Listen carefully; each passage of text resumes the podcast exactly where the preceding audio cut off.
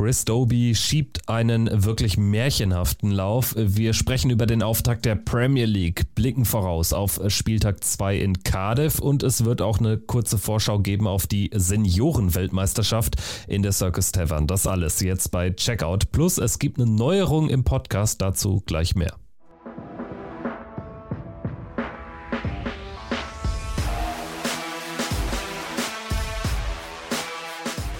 Ist Checkout, der Darts-Podcast mit Kevin Schulte und Christian Rüdiger.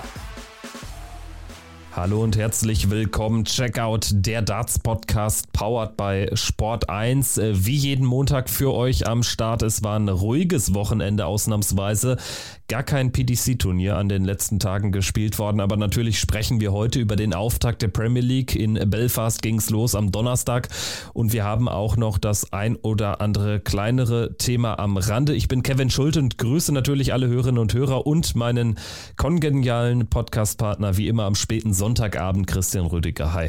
Hallo Kevin, ich grüße dich. Checkout könnt ihr hören bei meinsportpodcast, bei sport1.de, in der Sport1-App, bei Spotify und allen anderen Podcast-Plattformen liebe Spotify und Apple-Nutzer, ganz besonders dankbar sind wir immer für 5-Sterne-Bewertungen. Wir haben bei Spotify jetzt exakt 700, also 700 Bewertungen auf jeden Fall. Darunter müssen einige 5-Sterne-Bewertungen sein. Dafür ein großes Dankeschön. Ich glaube, wir stehen im Schnitt bei 4,9 laut Spotify. Geht ganz schnell. Wer es noch nicht gemacht hat, freut uns aber riesig. Danke schon mal an dieser Stelle für alle Nachzügler da. So, Christian, äh, wollen wir direkt die Katze aus dem Sack lassen, was die Neuerung für den Podcast betrifft? Äh, wir haben da ja was vorbereitet vorbereitet. Ja, auf jeden Fall. Ich bin da auch immer einer, der da die Leute nicht so wirklich lang auf die Folter spannen will. Deswegen, let's go. Also es wird diesen Podcast weiterhin wöchentlich geben, plus es wird Zusatzcontent geben ab sofort. Wir werden nicht mehr nur einmal die Woche aufnehmen. Es wird in ausgewählten Wochen eine zweite Folge geben und diese wird laufen, wird ausgespielt über die Plattform Patreon. Was ist Patreon? Vereinfacht gesagt, ja, eine Plattform, auf der kreative Content Creator, Podcaster, nennt's wie ihr wollt, von Nutzern, in diesem Fall von euch, von unseren Hörerinnen und Hörern unterstützt werden können mit kleinen Geldbeträgen. Hat so ein bisschen was von Crowdfunding im weitesten Sinne. Warum machen wir das? Ganz einfach, der Podcast frisst mittlerweile ziemlich viel Zeit und Aufwand, weil wir auch jede Woche wirklich ein gutes, ein sauber recherchiertes Produkt abliefern wollen, mit auch den ein oder anderen Insider-Infos und wir wollen in Zukunft eher mehr machen als weniger. Das ist die Mission und Deshalb äh, wollen wir da jetzt neue Wege beschreiten. Ich äh, freue mich sehr drauf und ähm, ja, wir haben jetzt so in den letzten Tagen und Wochen so ein bisschen drüber gebrütet und sind jetzt auf dieses Modell gekommen, was es uns dann eben auch ähm, hoffentlich ermöglicht, tatsächlich so viel wie äh, möglich dann noch nebenbei an Folgen aufzunehmen, an weiteren Folgen aufzunehmen. Also das äh, kann richtig cool werden, das wird richtig cool. Ja, ich bin da auch schon sehr elektrisiert und vor allem freut mich auch, dass wir da unseren Inhalt ausweiten, weil wir dann auch Themen oder Zeit für Themen haben, die ihr uns immer wieder schreibt oder geschrieben habt denn ihr wisst das alle, wenn wir in diesem täglichen Modus sind oder wöchentlichen Modus besser gesagt, wo wir dann Players Championship Turniere, European Tour, die Major Turniere, etc. Ähm, analysieren und besprechen und da auch auf den äh, tagtäglichen Circuit eingehen, ist es eben schwierig, dann auch mal auf Themen einzugehen, zum Beispiel, was machen denn äh, Spieler, die vor ja, zehn Jahren irgendwie in den Top 10 der Weltrangliste standen? Wo sind die jetzt? Dass man sich auch mal wirklich mit Themen beschäftigt, die sehr interessant sind, die auch cool sind, wo es sich lohnt, in die Tiefe zu gehen, aber für die einfach dann wenig Zeit ist. Natürlich können wir die schon machen, aber dann werdet ihr jetzt wöchentlich äh, statt einer Folge haben, die eine Stunde geht, dann irgendwie Folgen haben mit zwei, drei, vier Stunden und das wollen wir euch ja auch nicht antun tun. Deswegen wollen wir dann auch nach und nach immer solche Themen ähm, auch mal äh, knackig ähm, ja, durchexerzieren und dann auch gut recherchieren und abliefern für euch, dass da auch Mehrwert dann übrig bleibt und nicht nur das tägliche ähm, Geschehen, was auch wichtig ist, aber wir wollen auch ein bisschen über den Tellerrand hinaus und noch mehr in die Materie für euch reingehen. Und tatsächlich können wir solche zwei, drei oder vier Stunden Folgen, die können wir halt ein, zwei Mal im Jahr machen, aber das geht wöchentlich nicht. Ne? Und wir wollen auch nicht alle Themen miteinander vermischen. Wir wollen weiterhin oder wir werden weiterhin natürlich wöchentlich für euch am Start sein. Es ändert sich erstmal nichts. Also es wird montags in der Regel die Folge Checkout weiterhin geben mit allen Informationen zum aktuellen Geschehen, vorrangig natürlich bei der PDC. Und äh, konkret neu ist jetzt einfach, wer uns unterstützt gegen einen geringen monatlichen Geldbetrag. Die Einzelheiten werden wir jetzt in den nächsten Tagen euch noch mit auf den Weg geben in den nächsten Folgen. Wer das tut, der wird in Zukunft Bonus-Content exklusiv auf Patreon bekommen und wir versprechen mindestens, mindestens eine Bonus-Folge pro Monat. Er wird sogar mehr. Also die Ausnahme wird die Regel bestätigen, sagen wir es so. Die Einzelheiten liefern wir euch auch dazu in den nächsten Folgen. Wie sieht jetzt der genaue Zeitplan aus? Also wir sind gerade dabei, Patreon einzurichten. Das dauert alles ein bisschen, deswegen, da brauchen wir jetzt noch ein bisschen Vorlauf. Wir wollen aber unbedingt euch jetzt schon ankündigen, dass wir das vorhaben, dass das euch nicht so aus der Kalten erwischt. Das war uns wichtig und äh, konkret wollen wir jetzt ähm, starten, indem wir, während die Premier League läuft, jede Woche sogar eine Bonusfolge machen. Also exklusiv bei Patreon wird dann im Laufe des Freitags jeweils nach der Premier League ein Podcast erscheinen. Das ist dann die Bonusfolge, die reguläre Folge weiterhin in jedem Feed im Podcatcher eures Vertrauens und ja, in den nächsten, wie viele Wochen sind es? Ähm, ja, 15 Spieltage Premier League vor den Playoffs. Wir werden jetzt am äh, Donnerstag, bis dahin wird Patreon sehr wahrscheinlich unsere Seite freigeschaltet sein. Wir werden dann allerdings äh, mal ausnahmsweise auch die ähm, Patreon-Folge sozusagen dann für alle freischalten. Also wir werden uns äh, diese Woche dann am Freitag nochmal melden ab der Woche drauf, also ab Spieltag 3, dann die Premier League-Folge sozusagen exklusiv bei Patreon. Aber keine Angst, wir werden auch montags natürlich die Premier League nicht ganz außen vor lassen. Ist ja klar, wenn die großen Jungs dann, dann am Wochenende danach spielen äh, bei Eurotour oder ähm, Players Championships, dann spielen natürlich auch die Ergebnisse von der Premier League da immer eine Rolle ne? und wir werden das auch immer wieder ansprechen und so.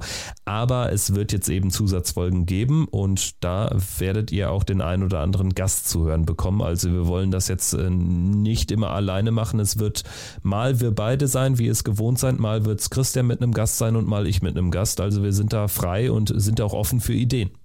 Genau. So sieht's aus. Wir mixen das auch gut durch, beziehungsweise wollen das auch gut mixen. So ist der Plan.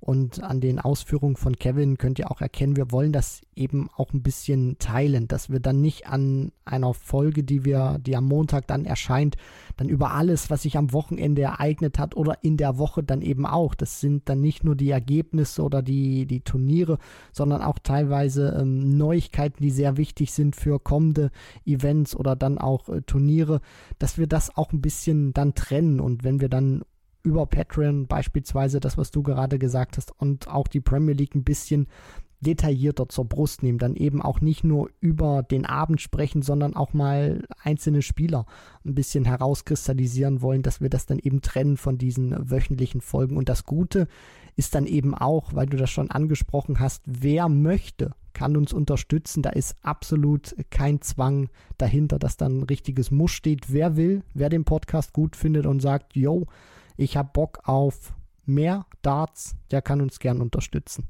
Ganz wichtig, das äh, nochmal äh, zu betonen. Es geht hier nicht darum, dass Checkout hinter der Paywall verschwindet. Es wird weiterhin diesen Podcast wöchentlich geben. Es geht um exklusiven Bonus-Content. Und ja, genau die Einzelheiten dazu werden wir euch dann natürlich in den sozialen Medien mitteilen. Die würden wir, die werden wir in Discord in unserer Gruppe, da seid ihr alle herzlich eingeladen, nach wie vor natürlich mitteilen. Und die werden wir auch euch dann in den nächsten Folgen mitteilen. Es wird uns ja jetzt jetzt in den nächsten Tagen mehrfach geben. Am Freitag eben schon die nächste Ausgabe. Gut, ich würde sagen, das soll es erstmal gewesen sein äh, mit dem Stichwort in eigener Sache. So heißt das ja, glaube ich, neudeutsch. Wir werden jetzt in den nächsten Tagen unsere Patreon-Seite final freischalten und kommunizieren dann den Rest hier im Podcast und wie gesagt in den sozialen Medien und packen das Ganze natürlich dann auch in die Podcast-Beschreibung, den Link zu Patreon. Gut, Christian, ich würde sagen, jetzt gehen wir rein in die Premier League. Spieltag Nummer 1 in Belfast. Und der ging so weiter, wie das Masters geendet ist. Ja, es ist einfach, es ist einfach unglaublich. Also Chris Doby am Freitag wo das Master stattgefunden hat, also an dem Turniertag 27. bis 29. Am 27. Januar hatte noch niemand über Chris Doby gesprochen. Dann gewinnt er das Masters, er ist in der Premier League drin. Selbstverständlich und auch berechtigterweise sorgt das für Gesprächsstoff. Wird das Masters zu hoch gehangen? Ist Doby der Richtige dafür? Und dann gewinnt er diesen ersten Abend und man kann auch sagen, nicht unverdient gewinnt er den.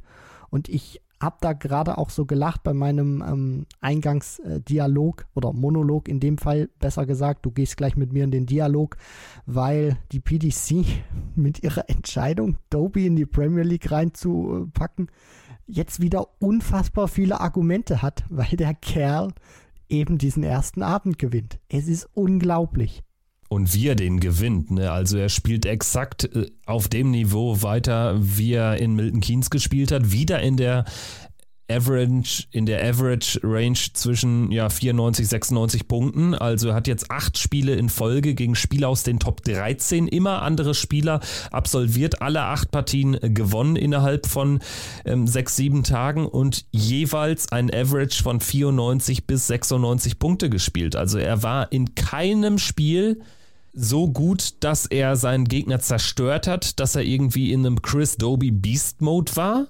Das war er in keinem einzigen Spiel. Er war allerdings auch in keinem Spiel unter 94. Also das ist Wahnsinn. Das ist äh, James Wade zu besten Zeiten und Chris Doby gewinnt deshalb diesen ersten Abend in Belfast auch völlig verdient. Und was war da hinten raus alles drin? Ne? 160er Check zum Match. Er hat die 170 am Laufe des Abends gecheckt. Er hat in einem Spiel 680er geworfen. Also Chris Doby war ganz klar der Spieler des Abends und dementsprechend auch der verdiente erste Sieger. Absolut. Äh, keine Einwände, wenn man das auch sieht, wen er schlägt. Peter Wright, zweifachen Weltmeister, der hatte zuletzt keine schlechte Form. Auch ähm, ja, mit, dem, mit dem Sieg, den er sich holen konnte beim äh, zweiten World Series Event in diesem Jahr. Aspinall weiß man auch ganz schwierig zu bezwingen, zumal der auch richtig Bock hat, die Premier League zu spielen. Dann nimmt er den auch raus und Van Gerven, der bis zu diesem Zeitpunkt einen fantastischen Abend gespielt hat, nicht nur von den Ergebnissen, sondern auch von den Werten 102 und 106.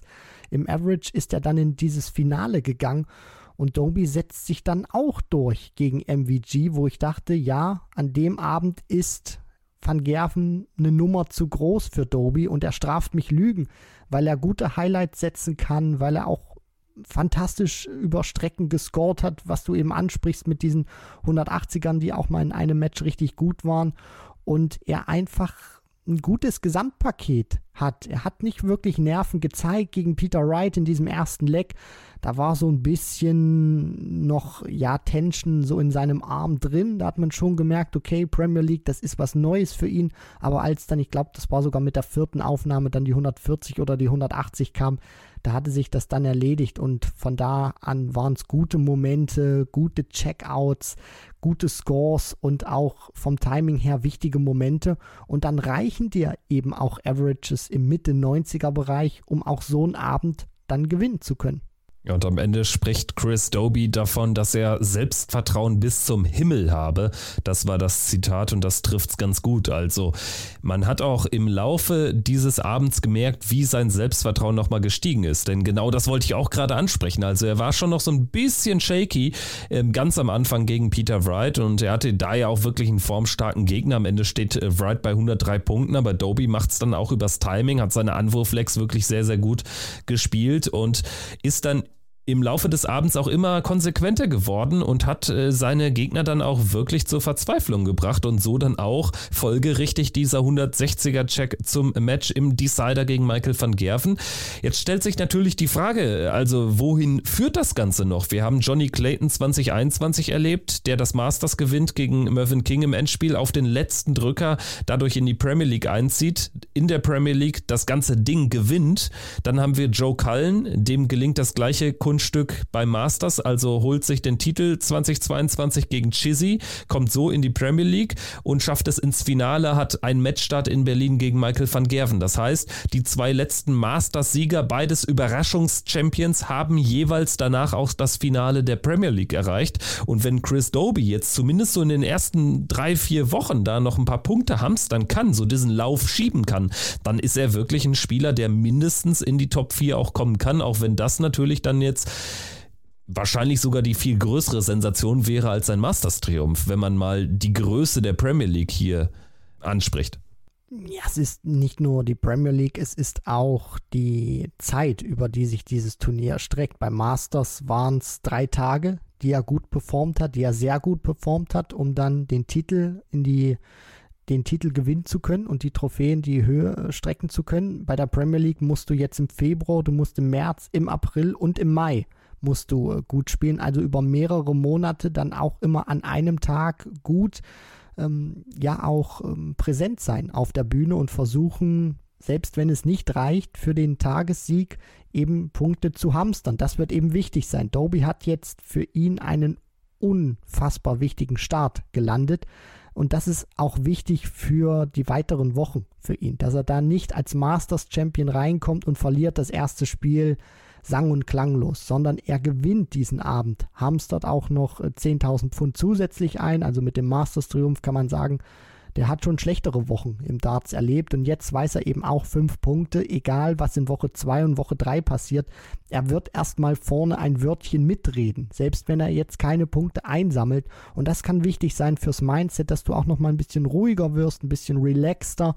Und das kann eben auch gefährlich werden für die Gegner von Chris Doby, dass er jetzt weiß, selbst wenn ich in Woche 2 gegen Gervin Price keinen Punkt äh, gleich ausscheide, somit keine Punkte hole, ich habe erstmal fünf. Price muss erstmal auf 5 kommen. Peter Wright muss erstmal auf 5 kommen. Also da gibt es ein paar, die müssen erstmal mit mir gleichziehen von den Punkten und das kann vom Gefühl her auch dich beruhigen und dann eben auch einen Spieler gefährlicher machen, weil er dann relaxter ist, weil er weiß, er spielt mit ein bisschen weniger Druck. Und mal schauen, wo das hingeht. Also jetzt ähm, noch an die, direkt an Clayton zu denken oder dann auch an Cullen, die es schon bewiesen haben. Mal schauen, ob Doby das auch kann. Ich bin gespannt, lass mich überraschen. Es war auf jeden Fall ein guter Anfang. Zumal da auch noch ein paar Fallstricke warten, denn Chris Doby hat ein folgendes Problem. Er ist in der Proto Order of Merit nicht in den Top 16. Das heißt, er muss sich für die European Tour Events qualifizieren. Und das erzeugt dann schon eine Doppelbelastung, nämlich ganz konkret. Also diese European Tour Qualifier werden in der Regel jetzt äh, gespielt am Montag nach einem Players Championship Wochenende. Und das ist dann einfach ein Montag, den sich die anderen Premier League Starter sparen können. Gervin Jonathan Bryce wird auch ein bisschen zittern müssen. Also der braucht jetzt auch einen guten Proto-Auftakt, damit er da nicht abrutscht in der Rangliste, denn das wäre sonst auch ein Kandidat, der in diese Qualifier müsste. Aber das kann natürlich dann schon über die Dauer zum Nachteil werden, glaube ich. Die nächsten Wochen werden interessant werden, weil ein Großteil der Premier League-Teilnehmer, wenn man jetzt Van Gerven mal nimmt oder auch äh, Peter Wright oder auch äh, Nathan Aspinall beispielsweise, Smith nehme ich jetzt auch mal ähm, noch mit rein, machen wir jetzt einfach erstmal die vier, die haben nicht das Problem, was Doby hat. Also die können am Donnerstag Premier League spielen und wissen, sie sind am Freitag nicht in der ersten Runde bei einem European Tour Event am Start, weil sie gesetzt sind, sofern sie sich dann auch entscheiden äh, anzutreten. Dann haben sie noch mal ein paar Tage mehr frei. Und bei Doby wird das eben schwierig werden, weil es kommen die Players Championship äh, Turniere, wo auch mal welche freitags äh, sicherlich gespielt werden, beziehungsweise wo er dann auch mal ein größeres Wochenende vor sich hat und das eben nicht nur einmal, sondern mehrmals. Und dann kommt eben diese Belastung, dass du nicht nur Qualifier spielen musst zum jetzigen Zeitpunkt, sondern du spielst Donnerstag Premier League, dann bist du am Freitag eventuell schon wieder im Einsatz in oder auf der European Tour. Also das wird oder kann sehr stressig für ihn werden, weil er viel reisen muss, nicht nur durch die Premier League, sondern dann auch zu anderen Turnieren, für die er sich qualifiziert oder mitspielen möchte. Da bin ich gespannt, wie er das handelt, weil damit kennt er sich noch nicht so aus und das sind auch Probleme, die seine oder die ein Großteil seiner ähm, Premier League äh, Gegner hat, ähm, beziehungsweise die müssen sich mit solchen Dingen nicht beschäftigen, mit denen sich Chris Doby jetzt in den nächsten Wochen äh, konfrontiert sieht.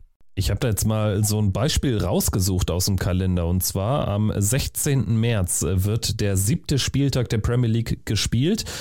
Ähm, der findet äh, statt ganz kurz in Nottingham, genau, also in Zentralengland und dann geht es mit der Pro Tour weiter, allerdings erst am Sonntag, Montag und Dienstag dann Qualifier für European Tour 7 und 8. Das heißt, er hat also zwischen Donnerstag und Sonntag zwei freie Tage, aber das sind ja dann auch also mindestens ein Reisetag. Dann spielt er nach diesen zwei Players Championship Turnieren noch die Euro Tour Quali und muss dann am Donnerstag schon wieder auf Premier League äh, bei Premier League Nummer 8 äh, teilnehmen in Newcastle, in seiner Heimatstadt und spielt dann, wenn er sich ähm, qualifiziert, äh, bei European Tour Event Nummer 2 mit am Freitag. Also das ist äh, fast äh, kaum zu machen ne? und das muss eigentlich dann äh, zum Nachteil werden, weil dann irgendwann ist es auch eine Kraft, eine Konditionsfrage.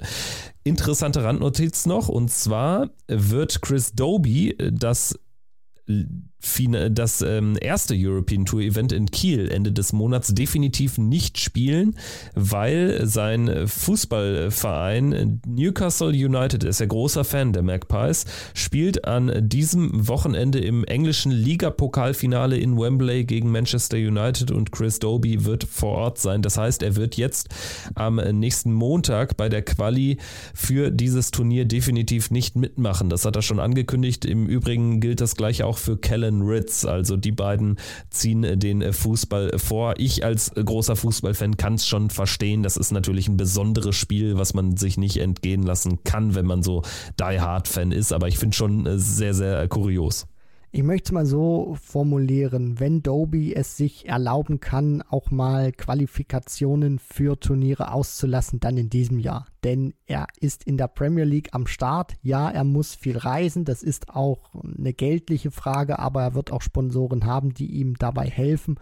Und ähm, er wird durch die Premier League, egal wie er abschneidet, so oder so richtig fett Kohle machen. Der hat jetzt den ersten Abend gewonnen. Das bedeutet, er bekommt als Tagessieger 10.000 Pfund und wenn er jetzt die Tabelle als letzter beenden sollte, geht er immer noch mit 60.000 Pfund Preisgeld nach Hause. Das heißt, er hat jetzt schon mal Minimum 70.000 Pfund, die er in diesem Jahr allein durch die Premier League einspielt. Da hinzu kommen die 65.000 beim Masters, also der ist schon mal sechsstellig in diesem Jahr und wir haben gerade mal Anfang Februar.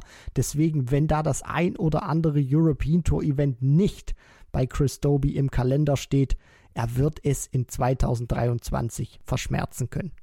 Ja, also auf jeden Fall, was das eigene Bankkonto betrifft, natürlich die European Tour insofern nicht unwichtig, als dass es da ja um 25.000 Preis, äh, Pfund äh, Preisgeld für die Rangliste auch geht. Das ist natürlich dann der Unterschied. Aber gut, Chris Doby also mit einem überragenden Auftakt in die Premier League gewinnt überraschend den ersten Abend im Finale gegen Michael van Gerven und über MVG würde ich jetzt ganz gerne sprechen. Ähm, du hast seine 106 im Average gegen Dimi Vandenberg im Halbfinale angesprochen. Also Dimi sieht gegen Michael van Gerven auch generell generell einfach überhaupt gar kein Land. Aber viel spannender war ja zunächst die WM-Final-Revanche gegen Michael Smith. Also, das hat er echt gut gemacht. Das hat er souverän am Ende auch gewonnen gegen einen Bullyboy, der jetzt auch, glaube ich, erstmal, ja, nachdem er ja in den ersten Wochen hier Promi-Darts-WM mitgenommen hat, dann kam Bahrain, hat er auch gewonnen. Ich habe so ein bisschen das Gefühl, dass er jetzt auch erstmal so ein ganz bisschen durchschnauft. Und deshalb konnte Michael van Gerven da auch ganz gut reindrücken. Ich weiß nicht, wie so ein ja, Terminplan als neuer Weltmeister aussieht, weiß aber auch, du versuchst in so einer Phase alles mitzunehmen, was geht. Viele Exhibitions. Ganz, ganz, ja? ganz kurz, weil bevor ich es vergesse, dazu habe ich mich aber auch noch mal ein bisschen informiert. Und zwar habe ich jetzt gehört, dass äh, für den Jahresverlauf, also Michael Smith war jetzt natürlich sehr präsent, er war ja zum Beispiel da auch BBC Morning Show und alles. Aber für den Jahresverlauf, äh, so heißt es, ähm, hat er wohl relativ viel abgesagt oder absagen lassen über sein Management, was so Exhibitions betrifft. Finde ich, ist ein interessanter Move, aber das nur am Rande. Okay, dann ähm, muss ich da auch noch mal ein bisschen ummanövrieren. Auf jeden Fall ist es erstmal so, dass äh, es bei Gary Anderson beispielsweise so war, der hat dann versucht, alles mitzunehmen, was geht nach seinem ersten WM-Titel. Klar, da wollen sie alle was von dir wissen, da bist du der heißeste Shit auf der Tour und da kannst du auch richtig viel Kohle machen. Nicht nur bei den normalen Ranglistenturnieren, sondern auch bei den Exhibitions. Sponsoren äh, sind sicherlich gewillt, den ein oder anderen Pfund mehr äh, zu geben, als sie sonst sind. Und bei Michael Smith, auch wenn er das ein oder andere Turnier auch absagt, beziehungsweise Exhibition äh, dann nicht ähm, dabei sein wird, laut Management oder dann auch den, den Infos, die du da ähm, ja aufgeschnappt hast, ist es trotzdem so, du musst erstmal eine Menge verarbeiten. Du nimmst sehr viele Medientermine wahr, du kommst auch ein bisschen rum, spielst auch da die ein oder andere Exhibition und es ist nicht so wie früher, dass du dann irgendwie einfach Michael Smith bist, sondern du bist jetzt der Weltmeister, du bist die Nummer eins der Welt, du bist nochmal mehr besonders als sonst, um es mal so auszudrücken. Und du brauchst vielleicht auch einen gewissen Moment, wo du das dann auch erstmal alles realisierst, weil du am Anfang gar nicht in, in diesen Modus kommst. Jeder will was von dir wissen. Du hast, äh, jeder Tag ist äh, strikt durchgeplant, weil du immer wieder Presseanfragen äh, raussenden oder beantworten musst, weil du immer wieder irgendwo im Gespräch bist. Und vielleicht muss er jetzt mal so, so ein bisschen durchschnaufen, auch weil er sehr viel gespielt hat, das vielleicht auch gar nicht mal so, so sacken lassen konnte, sondern es direkt weiterging und er dann auch das erste Turnier gewonnen hat als Weltmeister in Bahrain. Man merkt ihm schon äh, so ein bisschen an, dass er nicht ähm, ja an das direkt ziehen kann, was er sich vornimmt, und zwar den Circuit weiter zu dominieren. Aber ich finde, das ist auch überhaupt nicht schlimm. Er ist jetzt auch gegen einen Van Gerven nicht sonderlich schlecht äh, ausgeschieden, sondern Van Gerven hat gut gespielt. Smith hat dann Fehler gemacht, die er nicht machen durfte gegen Van Gerven in so einer Form. Von daher alles okay. Es wird einfach wichtig sein, jetzt in den nächsten Wochen wieder gute Ergebnisse einzufahren, damit er auch äh, ja nicht diesen Flow, in dem er ist, als Weltmeister irgendwie verliert. Ja, also alles gut, ne? Er hat wirklich jetzt auch mal eine Niederlage sich erlauben dürfen. Ne? Ich meine, also er die WM im Finale gegen Michael van Gerven gewonnen, hat danach auch ein bisschen noch weiter durchgezogen mit dem Selbstvertrauen, aber dass es jetzt natürlich jetzt auch eine, eine komplizierte Premier League äh, wird, äh, selbst für ihn ist ja klar. Ne? Also das ist einfach jetzt ähm, eine High Class, eine Elite-Liga und dass er da jetzt irgendwie nicht von Anfang an das Ganze dominieren würde, das überrascht mich äh, keineswegs. Interessant ist auch der Blick auf den Iceman. Über Gervin Price müssen wir reden. Also für mich so der Spieler, der schon eine relativ durchsichtige, klare Geschichte aktuell zeichnet. Denn ich finde, man merkt ihm sehr stark an, dass er weit weg ist von seiner Topform, dass er nochmal deutlich underperformt, auch seit diesem dramatischen WM-Aus gegen Gabriel Clemens. Er wirkt fast so ein bisschen resignierend, also fast schon kraftlos, ist so mein Eindruck. Ja, ich habe das damals auch auf meinem Twitter-Kanal äh, gepostet, dass ich finde, Gervin Price strahlt aktuell überhaupt keine Lust aus. Also für mich hat er derzeit keinen Spaß an dem, was er ausübt. Jetzt könnten andere sagen, ja, Price, bei dem steht Rugby an Nummer 1. Der hat nie Darts wirklich geliebt oder Spaß daran gehabt, sondern das als Beruf erachtet. Ich finde schon, wenn du so erfolgreich bist oder auch warst, wie Price das eben ähm, ja auch in, in seiner Vita jetzt stehen hat. Weltmeister, Grand Prix-Champion, dreifacher Grand Slam-Sieger. Äh, dann musst du auch irgendwo eine gewisse Leidenschaft und auch einen gewissen Spaß an deiner Sportart haben. Und bei Price war es immer so, der hat eben auch Bock gehabt, den anderen das Geld aus der Tasche zu ziehen. Der hat Bock gehabt, dahin zu kommen und eben besser zu sein als andere, die schon von klein auf diese Sportart ausgeübt haben. Und diese Gier, dieser unbedingte Wille und auch diese Geilheit, Matches zu gewinnen. Die sehe ich aktuell bei ihm nicht. Und die sehe ich aktuell, die habe ich jetzt bei den World Series Turnieren nicht wirklich gesehen, die habe ich beim Masters nicht gesehen. Aber das, was er jetzt gegen Aspinall gezeigt hat, das war nochmal ein ganz anderer Grad. Und ich bin da wirklich gespannt, wie er sich da rauszieht, ob er sich da rausziehen kann oder ja, ob er das jetzt so, so ein bisschen auch hinnimmt und äh, ja, wir einen Gervin Price sehen, den wir eigentlich nicht sehen wollen, weil ganz ehrlich, ich hab's dann lieber, wenn ein Price auftritt wie 2017 bei der World Series gegen Corey Cadby und sich danach jeder beschwert, weil er mir einfach zeigt, er hat Bock, diese Partie zu gewinnen, als wenn er so blutleer spielt, wie er das gegen Nathan Aspinall getan hat. Ja, aktuell macht es den Eindruck, als würde er es sich mit äh, sich geschehen lassen. Und das ist eigentlich gerade für einen Spieler seiner Marke, Gervin Price, der wirklich auch über die Emotionen in äh, Spiele findet, äh, sich darüber pusht das ist ein fatales Zeichen. Und gerade gegen Nathan Espinel war es ja auch so. Nathan Espinel jetzt auch nicht in der Überform zu Beginn dieses Jahres, aber Gavin Price hat wirklich dann auch entscheidende Momente nicht für sich gewinnen können. Oder wenn er dann mal irgendwie eine gute Aufnahme hatte gegen die Darts oder als er dann eben nochmal rankam auf 4 zu 5, da kam dann auch relativ wenig. Und am Ende wirkt es auch so, als äh, akzeptiert er es einfach. Ne? Und gerade Gavin Price ist einer, der es äh, wirklich mit jeder Phase Faser seines Körpers äh, vermochte, einem zu zeigen, dass er es hasst zu verlieren und dass er alles tut, um äh, die Spiele zu gewinnen. Und das wirkt aktuell überhaupt nicht so. Und jetzt ist natürlich die Premier League auch alles andere als irgendwie so ein Turnierformat, wo du dir jetzt ähm, ganz schnell irgendwie vielleicht das Selbstvertrauen zurückholen kannst. Es sei denn natürlich,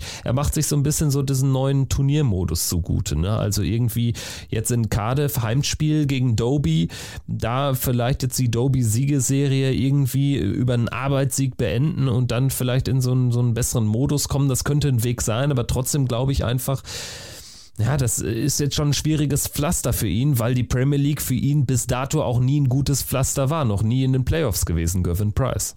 Richtig, die beste Platzierung war Platz 5 gewesen vom Iceman und deswegen hat mich dieser Auftritt auch gegen Aspinall so überrascht, weil er eben weiß, er hat da noch nie wirklich gut performt und ist noch nie in die Playoffs eingezogen, da einen richtig guten Start an den Tag zu legen, allen zu zeigen, hier bin ich, ich bin eine wichtige Figur in dieser 2023er Version der Premier League und dieser Auftritt, der hat auch einfach nicht zu ihm gepasst. Ich meine, der kommt aus dem Rugby, der kommt aus einer Vollkollisionssportart und gegen Nathan Aspinall hat er sich überhaupt nicht gewehrt, selbst als er dann nochmal die Chance hatte, ranzukommen. Klar, er hat mal die Faust äh, geballt, aber das war jetzt nichts, wo man sagen kann, da steht jetzt wirklich das pure Selbstvertrauen auf der Bühne oder der glaubt wirklich daran, dass er die Partie gewinnen kann, sondern es war irgendwie so, ja, ich, ich mach's, weil ich jetzt irgendwie so die Hoffnung habe, vielleicht komme ich nochmal dran.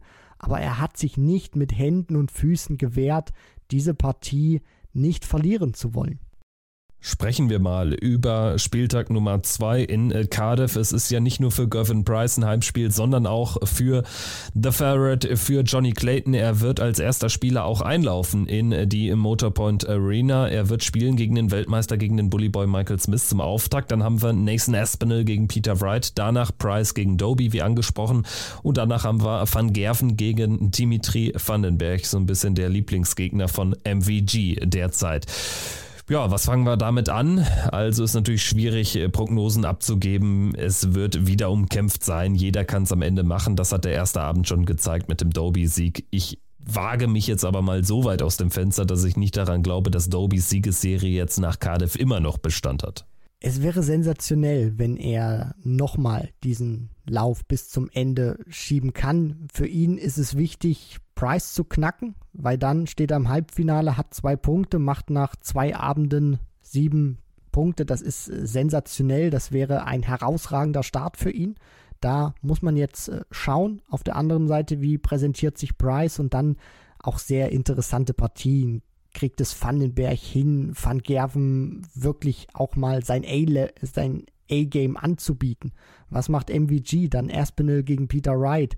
Beide finde ich auch ähm, sehr interessant einzuschätzen. Aspinall will ins Halbfinale rein, Peter Wright will von diesen null Punkten nach Spieltag 1 weg und dann Smith äh, gegen Clayton. Die hatten jetzt beide keinen optimalen Start, beide verloren zum Auftakt. Da ist es auch so. Du willst nicht mit null Punkten aus den ersten beiden Abenden rausgehen, schon gar nicht, wenn du der Weltmeister bist oder dann eben auch Johnny Clayton, der zwei herausragende Premier League Seasons 2021 und dann eben 22 gespielt hat. Also das ist auch ja von den Rahmenbedingungen her sehr interessant, was wir da in Cardiff erleben werden.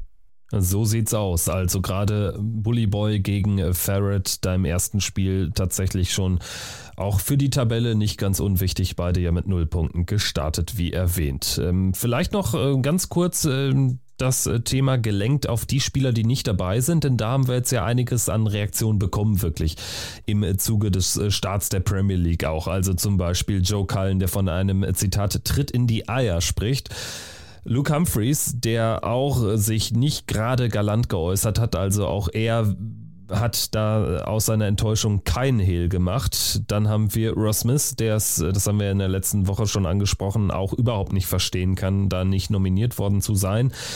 Von Danny Noppert, Gaga Clemens dagegen keine Reaktion. Aus dem Lager von Rob Cross hört man irgendwie auch ein bisschen Widersprüchliches, aber da scheint man sich ja schon darauf vorbereitet zu haben. Gut, also was fangen wir damit an? Man merkt schon hier, gerade auch so ein Joe Cullen, der hat jetzt zum Beispiel auch äh, vor der Exhibition in Rust, die jetzt gespielt wurde, unter anderem ähm, auch mit Luke Humphreys dabei, mit Gaga Clemens am äh, Freitag, hat da, glaube ich, auch noch irgendwie ähm, so ein Instagram-Post äh, geteilt mit den Worten äh, The Real Premier League. Also ja, das wirkt nach bei dem einen oder anderen Spieler. Man merkt es ganz deutlich. Es ist verständlich, dass sie sich ärgern, dass sie ihrer ja, Wut, die sie auch in sich haben, Luft machen und das Post, das, das können sie machen. Vielleicht hilft ihnen das. Ähm, ob das jetzt ein ähm, cleverer Schaff, äh, Schachzug ist, Darüber kann man diskutieren. Fakt ist eins, ein Humphreys, ein Cullen, um mal bei den beiden zu bleiben, die sich dann auch äh, geäußert haben, auch ein bisschen deftiger geäußert haben. Natürlich haben die Argumente gehabt, Premier League zu spielen, aber es gibt auch Argumente, die nicht für sie sprechen. Das gleiche kann man dann eben sagen für Dimitri Vandenberg, Chris Doby. Für die gab es Argumente, dass sie Premier League spielen, aber auch dagegen. Das heißt, jede Nominierung hat ihre Berechtigung und jede Nicht-Nominierung hat eben auch ihre Berechtigung an bestimmten Punkten. Jetzt kann man eben sagen, der, der, das eine Argument für Cullen wiegt mehr als ein Argument für Vandenberg oder für Doby. Darüber lässt sich streiten. Jetzt gilt es einfach darum, dass eben die Spieler, die nicht eingeladen wurden und sich da auch betrogen fühlen oder nicht so recht äh, gut behandelt, die müssen einfach die Leistung an Bord zeigen, weil die PDC hat eben auch mit Humphreys, der das sehr offenkundig gefordert hat, Premier League zu spielen oder dass er es gern spielen möchte, die hat eben gezeigt, wer der Boss ist und der Chef im Ring. Und jetzt gilt es eben darum, sich den Mund abzuputzen und die Leistung zu zeigen, weil wenn sie beide ihre Leistung zeigen in diesem Jahr, dann werden sie im nächsten sehr wahrscheinlich Premier League spielen. Und ja, wie, wie sie sich dann eben äußern, ist das immer ein feiner Schachzug, ja oder nein? Darüber kann man streiten. Ich finde es auch immer ein bisschen ähm, ja, schwierig, was danach passiert ist. Ich glaube, äh, was bei Luke Humphreys oder auch ähm, seiner Gattin nicht gut angekommen ist, es wurden auch die PDC Awards vergeben. Und wenn ich das richtig im Kopf habe, wurde Luke Humphreys ja zum besten Pro-Tour-Spieler des Jahres gewählt von der PDC. Und da kam dann auch irgendwie so eine Nachricht äh, aus dem Lager Humphreys. Sarkasmus äh, können sie von der Professional, von der Professional Darts Corporation. Ja, sensationeller Move von der PDC. Luke Humphreys erstmal bitter enttäuscht und einen Tag später, hey, du bist Protospieler des Jahres, genauso Ross Smith. Er hat die TV-Leistung des Jahres geliefert im EM-Finale gegen äh, den Bully Boy Michael Smith. Also geiler Move von der PDC, das fand ich sehr, sehr amüsant und wird natürlich gerade im Lager Humphreys oder auch bei, bei Ross Smith, ja, so lala vielleicht angekommen sein, weil das ist natürlich wirklich ein mehr als schlechter Trostpreis, da so ein Award zu bekommen. Also wirklich sehr interessant, aber man merkt ja auch, ähm, von Seiten der PDC ist man wie es jetzt so gelaufen ist, nicht ganz glücklich. Also Matt Porter noch am Tag der, der Veröffentlichung äh, der, der, der Teilnehmer hat er ja dieses Interview da ausstrahlen lassen über die eigenen Kanäle. Und ähm, jetzt ist ja auch mittlerweile klar, man wird jetzt wieder zum alten Format sozusagen zurückgehen, was die Teilnehmerbekanntgabe betrifft. Und das Masters hat jetzt eben seinen großen Stellenwert verloren was es in den letzten Jahren bekommen hatte, denn man will jetzt eben wieder direkt nach der WM die acht Teilnehmer bekannt geben.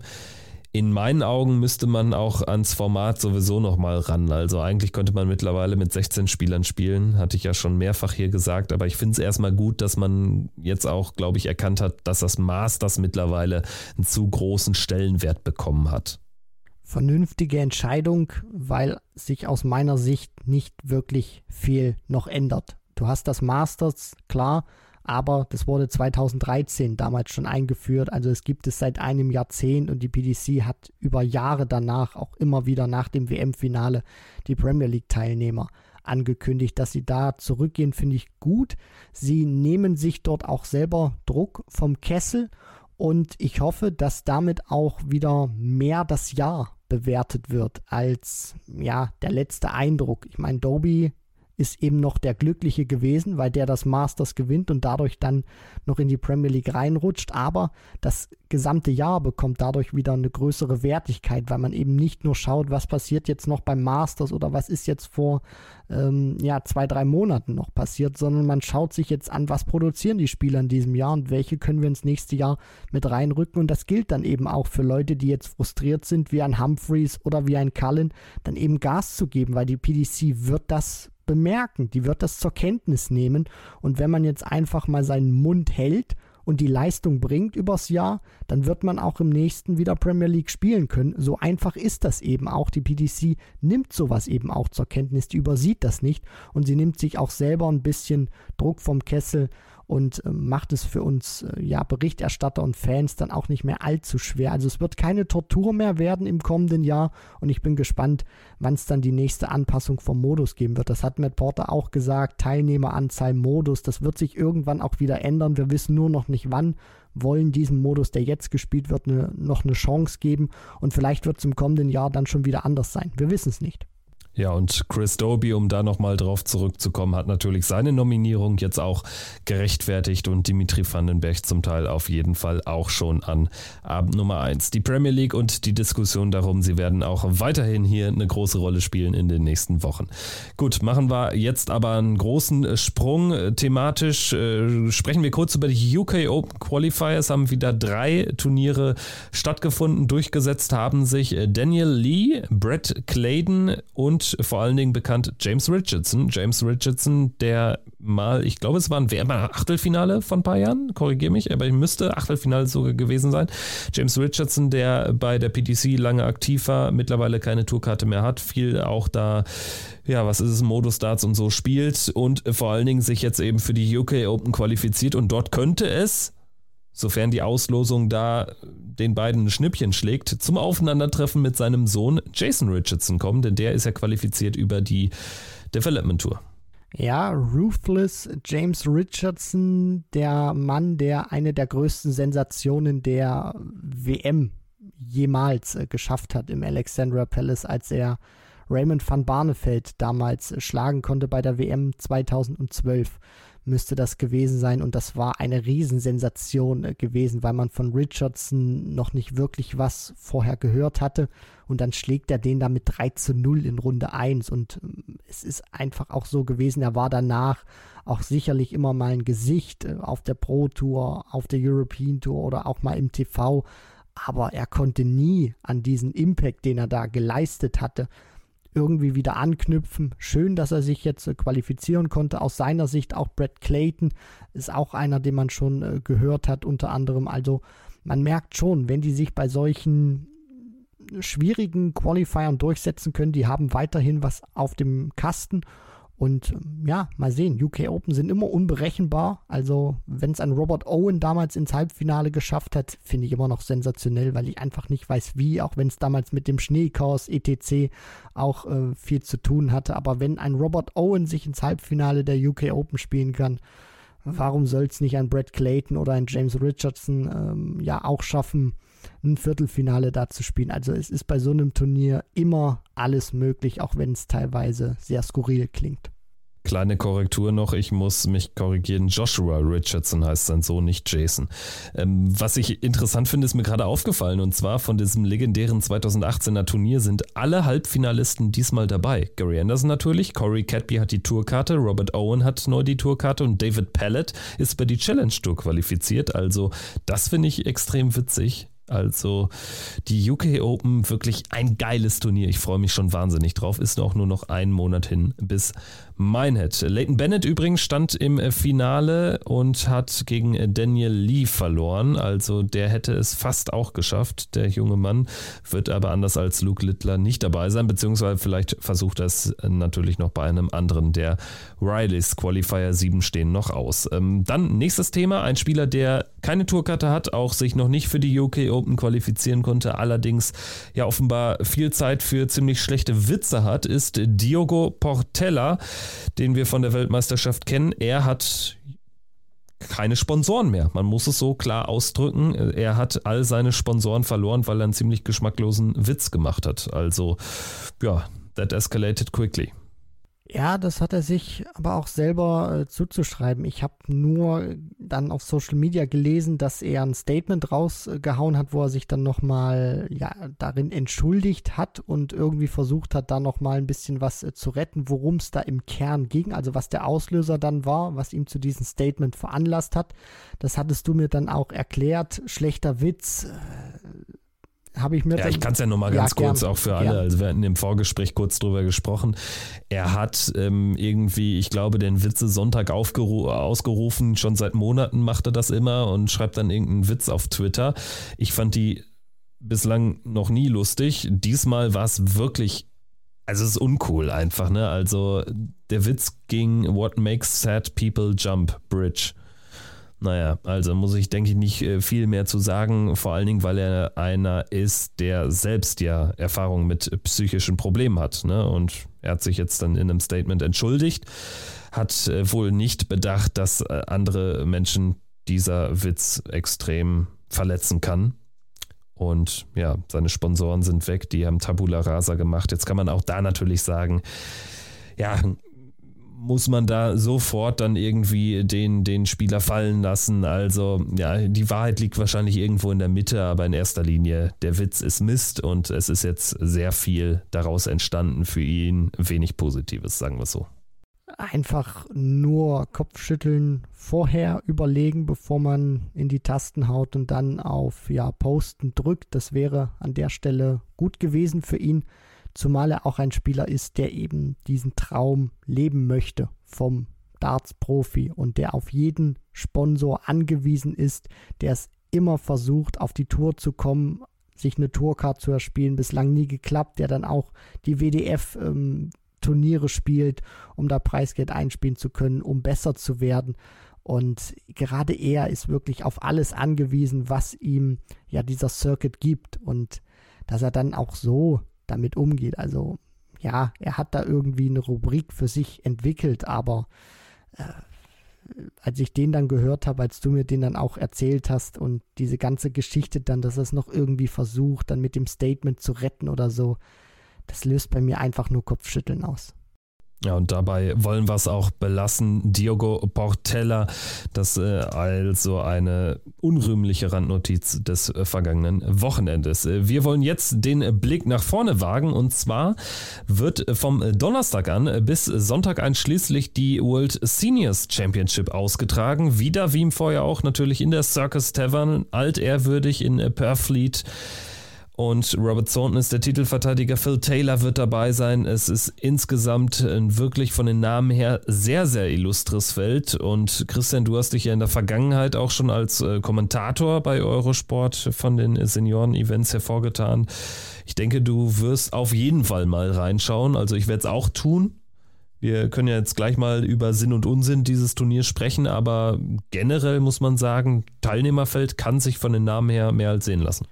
Genau, bevor ich anfange, bei den, äh, bei unseren Kollegen von Sport 1 war es damals gewesen, Tag 1 Seniors WM und äh, WDF WM war dann Eurosport, aber dieser sorry, sorry, ja. Aber das ist überhaupt kein Problem, weil wenn man sich das Teilnehmerfeld anschaut, dann sieht man auch, dass dort äh, Spieler dabei sind, die man eben von der WDF äh, WM kennt, unter anderem oder die eben auch auf dem WDF Circuit äh, zu Hause sind, beziehungsweise sich da auch versuchen. Und ich bin ein großer Fan auch von solchen Turnieren, weil sie anders sind, weil sie auch außerhalb des äh, PDC-Kosmos stattfinden und weil ich finde, dass dieses Turnier oder auch diese World Seniors Tour Potenzial hat.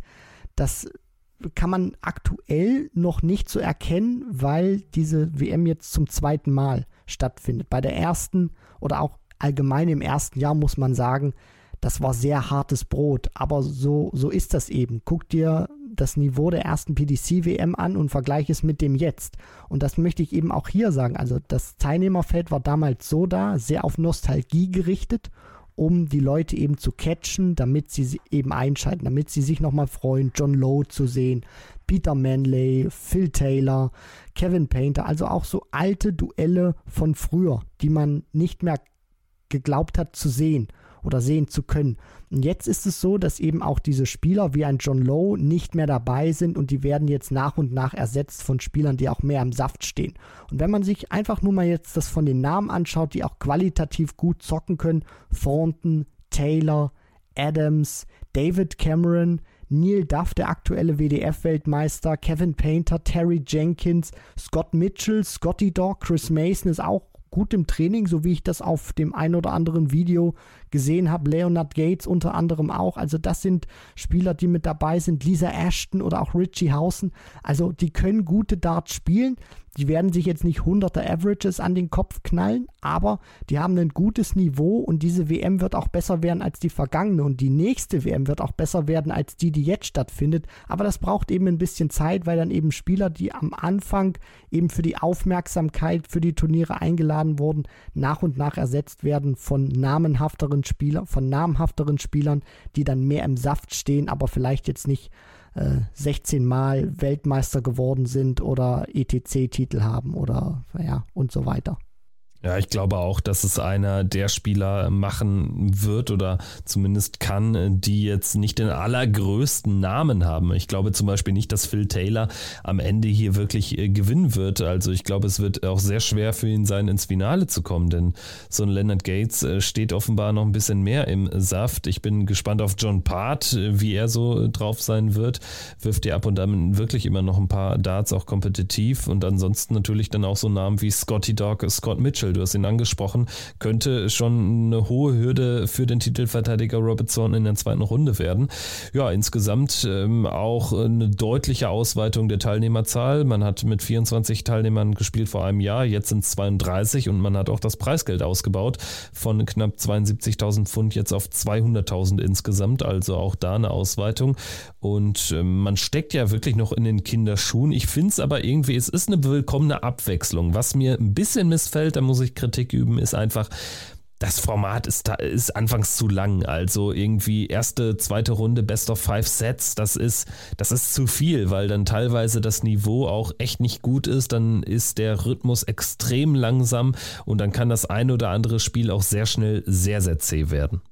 Richtig, das ist äh, eben genau dieses Problem, was äh, das Turnier nicht so attraktiv für ja einen Großteil auch der Darts-Fans oder potenziellen Zuschauer macht. Also wenn du Best of Five spielst über die Sätze, dann kannst du nicht auch noch Best of Five in den Legs spielen, sondern dann musst du Best of Three in den Legs spielen, wo du dann eben zwei Legs brauchst, um einen Satz zu gewinnen, was man beim Senior Masters auch gespielt hat. Also da brauchte man zwei Legs, um einen Satz zu gewinnen. Hat den Nachteil, dass die Sätze sehr schnell hinüber sind, dass du auch wenig Zeit hast, was zu korrigieren, aber du machst eben Best of Five nicht so lang. Und das ist eben auch so dieses Problem, was man, glaube ich, auch so im deutschsprachigen Raum hatte, dass man diese WM oder dann auch das Senior Masters, die ja noch ähm, übertragen wurden von Sport 1, so dieses Gefühl hatte, auch als Zuschauer, das ist nicht wirklich geil anzuschauen oder das zieht sich einfach, weil die Distanz einfach zu lang war. Deswegen, wenn du da das Format ein bisschen verkürzt, dann sind auch solche Partien, wo du jetzt siehst, keine Ahnung, ich gucke jetzt mal nicht auf Straw, äh, Taylor gegen Painter, beide spielen 85er Average und dann spielst du irgendwie über Best of Three Sets, dann ist das deutlich spannender und auch cooler anzuschauen als über Best of Five. Was äh, hast du denn für einen Finaltipp, falls du einen hast? Also hast du das Draw gerade oder? Ich habe das Draw auf, ja. Dann, dann äh, lass uns doch mal zumindest Finaltipps irgendwie so ins Blaue loswerden. Ich kann auch gerne vorlegen. Ich äh, sehe in der oberen Hälfte ja, ich habe es eben angedeutet, Thornton könnte verlieren gegen Scott Mitchell und Scott Mitchell wäre dann auch so mein Spieler, den ich in, im Finale sehe. Der ist einfach noch so sehr im Saft. Chris Mason sicherlich einer, Kevin Painter, der auch gut unterwegs ist. Also, die könnten es ihm auch madig machen. Ich, ich bleibe bei Scott Mitchell im Finale. Okay, da du Scott Mitchell jetzt als Finaltipp genommen hast, gehe ich mit einem Mann, der ja im Dezember diesen Jahres seinen Titel verteidigen wird bei der WDF-WM im Lakeside und zwar mit Neil Duff. Der hat in Runde 1 mit Lisa Ashton ähm, zu kämpfen. Ich oder das, was ich zuletzt von Duff gesehen habe, ist jetzt nicht äh, ja wirklich besorgniserregend gewesen für Lisa Ashton. Also die muss sich da jetzt, glaube ich, nicht so ganz große Sorgen machen, dass Duff hier irgendwie ein Monster-Average spielt. Aber ich denke, das ist so ein Turniertyp und wenn auch so eine Partie über ja, fünf Sätze geht, dann wird er mit der Distanz nochmal besser werden, wird sich da auch ähm, oder kann sich da auch gut durchspielen. Und in der unteren Hälfte Boah, das ist, das ist schwierig. Hm, ja, sage ich mal. Ich gehe mit David Cameron. Also ich glaube, wird schwierig gegen Richie Hausen, aber wenn er den knackt, dann kann er gut ins Finale marschieren. Ich sage Duff gegen Cameron. Ja, David Cameron hätte ich auch genommen tatsächlich. Richie Hausen, The Owl, die Eule natürlich wirklich nicht zu unterschätzen. Ja, damit es nicht langweilig ist, nehme ich jetzt einfach Phil Taylor. Oh, also Phil Taylor schön. ein weiteres Mal im Finale. Sehr schön. sehr gut. Okay, ich würde sagen, damit äh, können wir jetzt auch zum Ende kommen. Am nächsten Wochenende gibt es dann auch den Start der Pro Tour, also Players Championship 1 und 2 am Samstag und Sonntag in Barnsley, gefolgt dann am Montag von den European Tour Qualifiern 1 und 2 für Kiel und Leverkusen. Also drei, Tage sozusagen Pro Tour Action. Wir haben parallel also die Senioren WM, wir haben am Donnerstag eben Premier League Spieltag 2. Host Nation Qualifier finden auch am Sonntag statt, also es ist wirklich dann jetzt pickepacke voll. Es geht jetzt so richtig los, auch mit der Doppel-, mit der Dreifachbelastung, nennt ihr, wie es wollt. Und bezüglich unserer Patreon-Ambition, da haben wir ja am Anfang der Folge schon mal grundlegend alles erklärt. Das heißt, um es nochmal in Erinnerung zu rufen, ihr bekommt jetzt von Checkout auch weiterhin einmal die Woche etwas auf die Ohren. Es wird jetzt äh, zunächst äh, zusätzlich auch Free for All wird bei euch im Feed am Freitag eine Folge landen, dann mit einem Blick auf die Premier League auf Spieltag 2 in Cardiff. Gut, ich würde sagen, damit hätten wir es für heute. Danke fürs Zuhören und wir wünschen euch natürlich eine gute Woche. Macht's gut. Ciao, ciao. Ciao.